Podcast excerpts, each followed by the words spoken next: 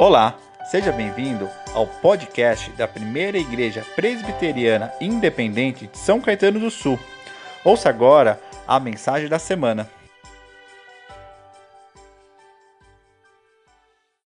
Como já foi dito, o tema deste mês era os cinco solos, são os cinco solas da reforma protestante.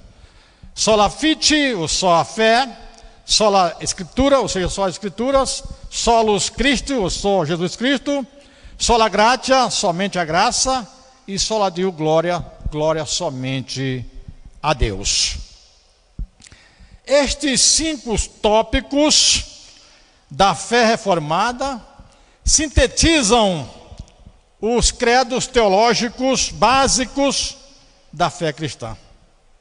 Esses cinco pontos são os pilares da essência da vida cristã. E nesta noite, como nos foi pedido, falaremos do quinto ponto, sola Dio glória, ou glória somente a Deus.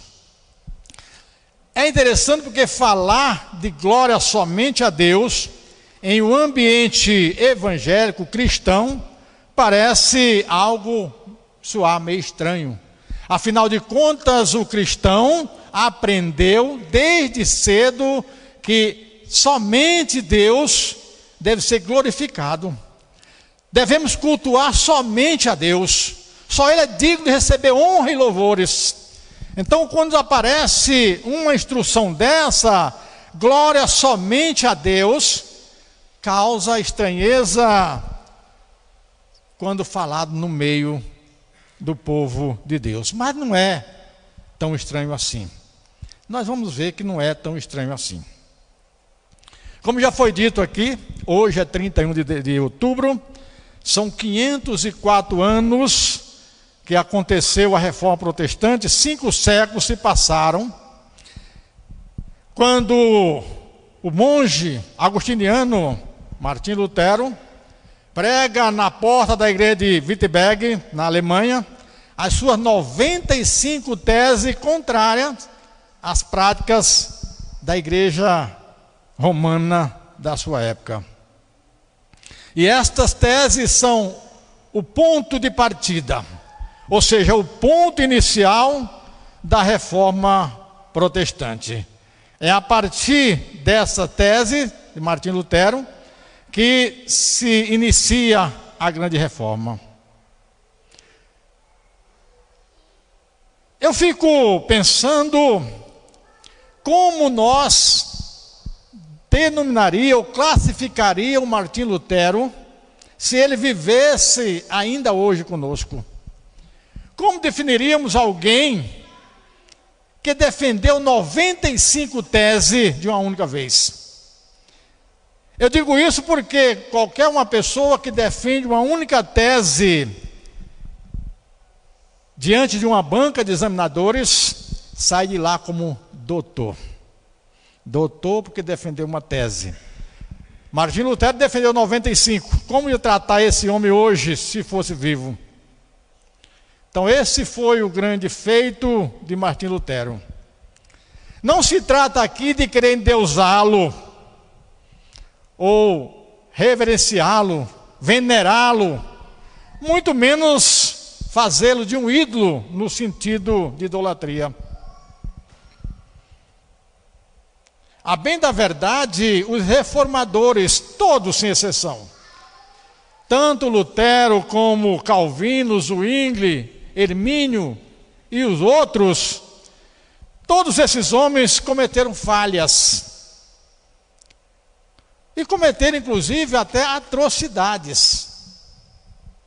Não podemos simplesmente agora cultuá-los, mesmo porque glória somente a Deus foi ele mesmo que falou. Mas também é inegável a grande contribuição que estes homens reformadores trouxeram em benefício do cristianismo.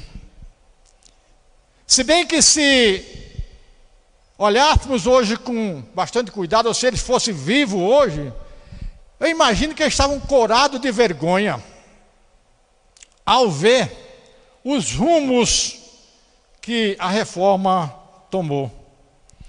Portanto, entendo eu, simples mortal, que já passou da época de termos uma nova reforma. Mesmo porque o lema da reforma é sempre se reformando. Como dissemos, nosso ponto hoje é só glória somente a Deus. E eu peço aos irmãos que nos acompanhem de casa ou apenas acompanhem a leitura do texto que faremos, é muito, o único versículo. Nós vamos ler o capítulo 4 do Apocalipse, no seu versículo 11, que diz assim: Tu és digno, Senhor e Deus nosso, de receber a glória, a honra e o poder, porque todas as coisas tu criastes, sim, por tua causa, ou por causa da tua vontade, vieram a existir e foram criadas. Senhor, nosso Deus e Pai, que as palavras dos meus lábios, que o meditar do meu coração, esteja agradável a Ti, Senhor, rocha minha, libertador meu. Nesse texto, o apóstolo João mostra algumas razões pelas quais deveremos glorificar somente a Deus. Ele diz que devemos glorificar a Deus porque Ele é digno, porque Ele é merecedor. Isto já é uma razão plena para se glorificar a Deus. Mas eu vou trazer mais algumas razões, e a primeira dela é porque Ele é o Criador de tudo. Foi Ele quem criou os céus, o universo, a terra, as águas, os animais. Foi Ele quem criou tudo que existe, foi criado por Ele. Foi Deus quem criou todas as coisas. E isso já é um grande motivo, um bom motivo para se louvar somente a Deus. O segundo motivo é porque Ele é único e verdadeiro Deus.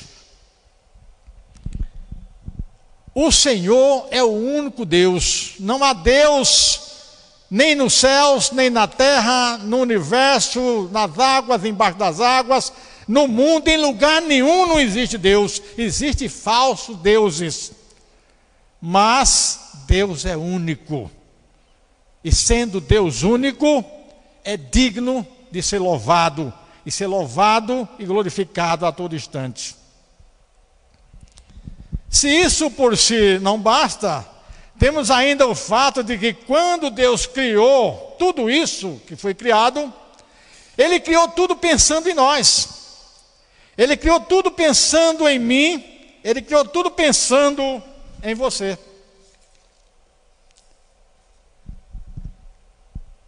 Todas as coisas que Deus criou foram pensando em nós.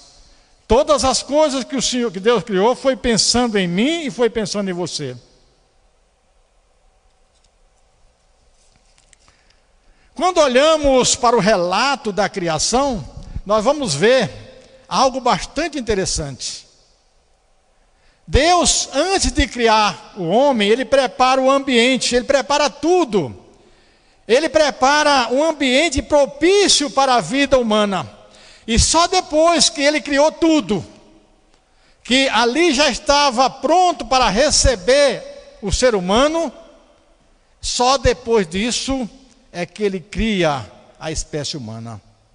E Deus dá ao homem o cargo de co-criador. Deus dá a liberdade para o homem para denominar toda a sua criação. Assim, tudo aquilo que Deus criou, o homem teve o privilégio de denominar, de dar o um nome para ela. E este nome que o homem deu, esse nome permaneceu. Mas a raça humana não estava satisfeita apenas como co-criador, queria mais. E daí veio o pecado e o pecado gera morte.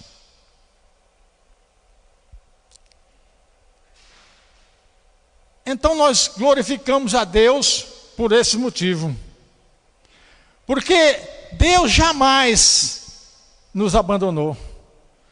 Porque mesmo diante do pecado, mesmo nós nos afastando de forma espontânea da presença de Deus, Ele continuou ao nosso lado. Ele nunca nos desprezou. Mesmo nós sendo pecadores, Deus sempre agiu em nosso favor. Se não vejamos na caminhada do patriarca Abraão, quando Deus o chama e o envia para que vá a uma terra que ele nem conhecia, um Deus que ele nem conhecia, Abraão, o pai da fé, aceita o desafio e segue. Mas Deus caminhou junto com ele o tempo inteiro. Deus jamais o abandonou. Deus jamais deixou caminhar sozinho. Na retirada do povo do Egito, durante o êxodo, Deus caminha 40 anos com Moisés e o seu povo pelo deserto, assistindo às suas necessidades. Nada faltou a ninguém durante 40 anos. Deus caminhou com o povo nas figuras dos juízes e também na figura dos reis.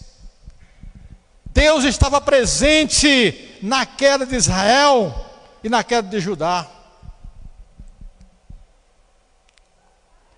E a sexta razão pela qual nós devemos glorificar somente a Deus é que depois de tudo isso, Deus nos enviou um Salvador. Seu Filho amado, Jesus o Cristo, para morrer no nosso lugar, para finalmente nos levar de volta até Ele, para nos levar de volta novamente ao Criador. Tudo isso mostra como nós somos importantes para Deus. Tudo isso mostra como Deus se importa conosco. Embora sejamos pecadores, embora desistimos de Deus algumas vezes, mas Ele não desiste de nós. Ele está sempre pronto a estender a mão para qualquer um pecador arrependido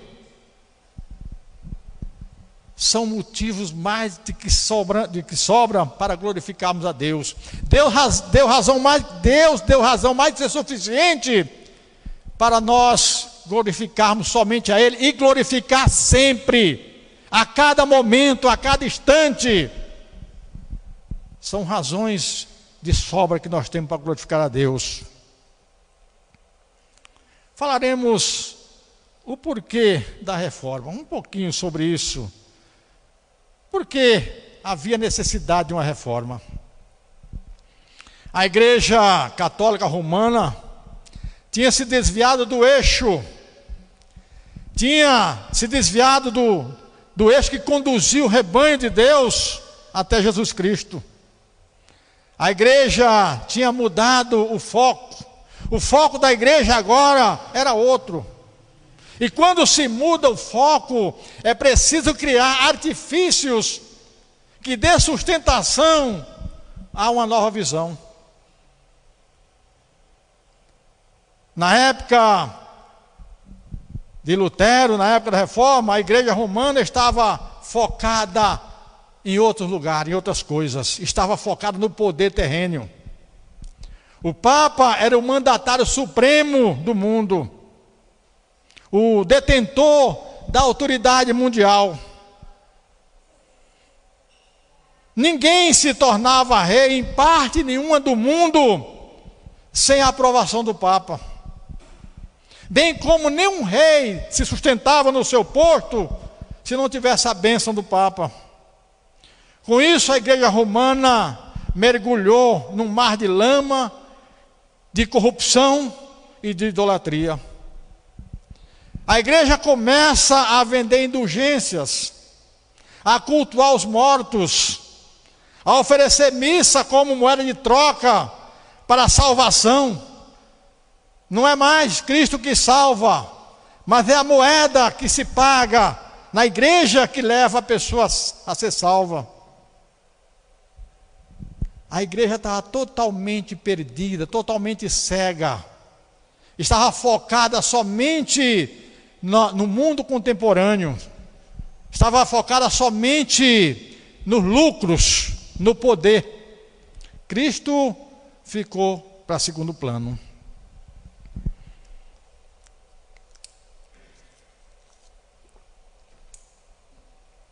Para se ter uma ideia do abuso cometido pelos papas antes da reforma, na época da construção da Basílica em Roma, a Barriga de São Pedro hoje, o Papa envia um emissário para a Alemanha com autoridade para arrecadar fundos para construir a igreja. O nome desse emissário era João Tesles. Um homem sem o menor escrúpulo. Suas atitudes chegavam a chocar até mesmo a igreja católica que estava corrompida. Era um homem totalmente sem escrúpulos. E o que ele fazia para arrecadar dinheiro na Alemanha? Ele dizia, abre aspas, cada moeda que cai nos cofres da igreja é uma alma que salta do purgatório para o céu. E tudo isso, fecha aspas, e tudo isso sobre as bênçãos do Papa. O poder do Papa era tamanho, era tão absurdo que ele fazia coisas, aliás, até hoje faz. Ele podia canonizar como canoniza hoje quem bem entendia que merecia ser canonizado. E todos os que eram canonizados pelo Papa passavam do patamar de simples santos, ou seja, de separados, porque santo no sentido original significa separados, para santos imaculados, sem pecado, digno de ser louvado, digno de ser venerados, digno de ser cultuados e adorados e glorificados E as pessoas tinham a liberdade de recorrer e adorar a esses santos como seus intercessores diante de Deus. Agora não era mais Cristo nosso advogado. O advogado era os homens santificados pelo Papa. A glória era do Papa. Em meio a todo esse desmando, Lutero se opõe a essa prática pecaminosa da Igreja Católica e diz: somente a Deus glória, ou sola, sola Deus glória. Eis aí, quando eu falei que soava estranho, no meio cristão pedir para glorificar a sua Deus. Nós estamos falando de um mundo cristão. Nós estamos falando da igreja cristã, da única igreja cristã da época. Nós estamos falando da autoridade cristã que deixou Deus de lado para cultuar o homem. Terceiro ponto, nós vamos tratar um pouco sobre o significado dessa palavra glória. A palavra glória no hebraico tem um sentido de gravidade, de peso mesmo. É daí de onde vem a expressão de Paulo em 2 Coríntios capítulo 4, versículo 17, quando ele diz: "O peso da glória", abre aspas, porque a nossa leve e momentânea tribulação produz em nós eterno peso da glória acima de toda a comparação. Então a palavra glória tinha um sentido de peso, pesava. Mas Paulo, quando ele fala isso, quando ele escreve isso, ele não está defendendo ou justificando o sofrimento como meio para se glorificar a Deus. Bem longe disso. Até porque muitas pessoas quando começa a enfrentar uma tribulação, por menor que seja, Basta doer uma unha, basta doer um dente. Muitas pessoas, diante dessas pequenas tribulações, já abdicam da fé e até mesmo de Deus. Então, Paulo não está dizendo isso. O que Paulo está dizendo é que as tribulações que enfrentamos são leves se comparadas ao sofrimento que Cristo passou por nós. E elas são momentâneas se comparada à alegria de uma vida eterna com Cristo. É isso que Paulo está dizendo. Que a glória tem peso, mas quando nós comparamos, comparamos o que Cristo fez por nós, Paulo continua alertando a igreja para a necessidade de glorificar a Deus, somente a Deus. Romanos capítulo 1, versículo 21 e 23. Diz assim, 21. Porque todos, porque tendo conhecimento de Deus, não glorificaram como Deus, nem lhe deram graças, antes se tornaram nulos em seus próprios em seus próprios raciocínios, obscurecendo-lhes o coração insensato. Versículo 23. Mudaram a glória de Deus incorruptível em semelhança de imagem de homem corruptível, bem como de aves, quadrúpedes e répteis. Portanto, o que Paulo está dizendo é que todos os homens conhecem a glória de Deus. Ou seja, conhece o peso da glória de Deus. Mas ele também está colocando que existe duas espécies de seres humanos, duas espécies de pessoas, de gente. Paulo está dizendo que há dois tipos de pessoas. Um, uns são submissos. E esses, porque são submissos, glorificam a Deus. Porque são submissos, glorificam ao Senhor.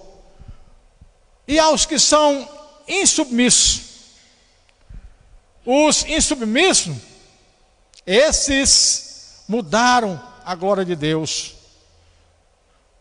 Ou seja, deixaram de glorificar a Deus para glorificar imagens.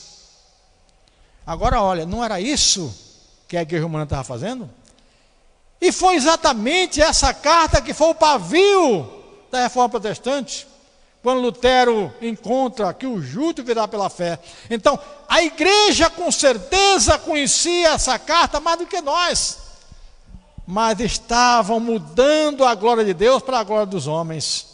O apóstolo Paulo, quando escreve essa carta, muitos, milhares de anos antes de, de acontecer esta reforma, significa que lá na época dele já havia pessoas com esse pensamento